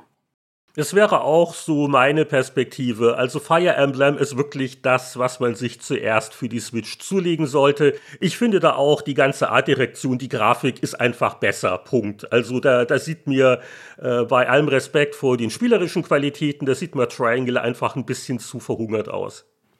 Dann lasst uns doch mal zu den ja noch relativ aktuellen Pressezitaten kommen. Was haben deutsche Spielemagazine zu Triangle Strategy im Test gesagt. Also da wäre zum Beispiel der Lukas Elstermann von der GamePro, der hat geschrieben, ich liebe den Look von Octopath Traveler und war wirklich froh, dass Triangle Strategy diesen Diorama-Stil fortsetzt. Leider hat es mir Triangle Strategy nicht so leicht gemacht, mich in der Welt zurechtzufinden. Ich war von der Menge an Informationen, Namen und politischen Spannungen nämlich schon etwas überwältigt. Aber genug gemeckert, denn es gibt zu viel, was in Triangle Strategy einfach funktioniert. Das Abstimmungssystem ist eine tolle Art, euer Team besser kennenzulernen. Die Kämpfe sind vielleicht keine Revolution im Taktikgenre, haben aber wirklich alles, was eine gute Strategiesimulation braucht. Und sehen dank der tollen HD 2D-Grafik auch klasse aus. Und der Lukas hat in der GamePro 89% gegeben. Ja, ich zitiere hier aus der Videogames Zone oder äh, pcgames.de ist ja alles dasselbe. Da gibt es eine ähnliche Wertung, 9 von 10. Und Nikolai Brülke schreibt, nun ist mein Abenteuer in Nordcelia vorbei und ich blicke begeistert und ein wenig emotional auf das Erlebte zurück. Die Entscheidungen, die ich während des Durchlaufs treffen musste, haben mein Moralverständnis ganz schön auf die Probe gestellt. Die Kämpfe waren teilweise bockschwer und die Story hat sich streckenweise wie ein Film angefühlt. Für jeden, der auf Herausforderungen steht und Taktik begeistert ist, kann ich Triangle Strategy nur empfehlen. Ja, und dann muss ich ja äh, eigentlich Gamers Global vorlesen. Wir sind die ähm, niedrigste Wertung in diesem Trio, aber ähm, Hagen Geritz hat 8 von 10 gegeben und schreibt, Triangle Strategy überzeugt mit hübscher Grafik, kniffligen Gefechten und vielen Entscheidungen. Es ist zur Hälfte Rundentaktik und zur Hälfte Multiple-Choice-Adventure. Damit geht automatisch zu viel Ballast für Leute einher, die sich nicht für die Geschichte begeistern können. Für mich ging die Mischung gut auf. Die Gefechte gefallen durch abwechslungsreiche Schlachtfelder mit starker Vertikalität und einigen Überraschungen. Mit den Fähigkeiten der Klassen zu experimentieren und Elementmagie zu kombinieren, macht Freude. Allerdings ist es unabdingbar, mit Herausforderungskämpfen abseits der Geschichte eure Figuren aufzuleveln. Und es ist nicht schön, an dramatischen Stellen zu merken, dass ich nun doch erst XP und Materialien sammeln muss, bevor ich eine Chance im nächsten Kampf habe. Ja, und wenn wir so ein bisschen resümieren, muss ich sagen, also ich äh, würde an der Seite von Ritter Hagen reiten, was die Wertung betrifft. Knapper 80er, vielleicht sogar ein hoher 70er würde mir reichen. Gutes Spiel, macht Spaß, gibt so, so ein paar Sachen, die mich nicht völlig begeistern und, und ja, also ich weiß nicht, wie würdet ihr das bewerten? Also ich bin da ganz klar bei Hagen, also das 8 von 10 Punkten absolut sauber passt. Ich bin eher bei GamePro und Videogame Zone. Mir wäre das eine grobe 9 wert, weil es einfach schon sehr, sehr stimmig ist alles, mich genau richtig fordert, mich aber auch nicht so sehr frustriert wie manche Fire Emblem Kämpfe und insgesamt auch durch diese erwähnten Elemente, dass man, wenn man einen Kampf äh, quasi zu verlieren droht und neu startet, dann einfach die XP geschenkt bekommt. Das finde ich einen äh, sehr äh, seriösen, erwachsenen Umgang mit meiner Lebenszeit und das alles zusammengenommen mit Anna ist mir eine 9 wert. Ja, äh, was hast du gesagt? Seriös und erwachsen. Äh, ich glaube, das ist doch unser Stichwort äh, und auch die äh, Studiouhr rückt voran. Ich glaube, wir nähern uns dem Endgame. Die letzte Runde in unserer Podcast-Schlacht besteht darin, dass wir uns ganz herzlich bei Michael bedanken. Ja, vielen Dank, dass ich dabei sein durfte und äh, immer wieder gern. Und äh, New Game Plus, ich meine, spielst du das jetzt wirklich noch dreimal durch oder, oder das war nicht ernst äh, gemeint, oder? Nein, äh, ich habe jetzt, hab jetzt mal angefangen mit dem New Game Plus, äh, weil die Gegner sind auch ein bisschen stärker. Äh, du behältst ja relativ viel von deinen, also du behältst alle Charaktere, Level und so weiter und so fort. Und die, die Dialoge kannst du natürlich skippen, weil die kennst du alle schon. Und die anderen drei Enden habe ich mir auf YouTube angeschaut. ja, ich glaube, äh, die Lebenszeit, man hat ja noch andere Dinge zu tun. Du hast der Elden Ring auch noch nicht durch, habe ich gehört. äh, Elden Ring, äh, ja, das, das tue ich mir, glaube ich, auch nicht an. Ja, aber ansonsten, wie gesagt, ich muss mal wieder ein bisschen Kirby spielen. Das holt man ganz gut runter. Prioritäten setzen. Prioritäten setzen, genau. Und das war's dann. Ansonsten muss ich arbeiten und gucken, was ich an Bäcker mache. Damit sind wir am Ende dieser Folge, bedanken uns fürs Zuhören und sagen Tschüss. Das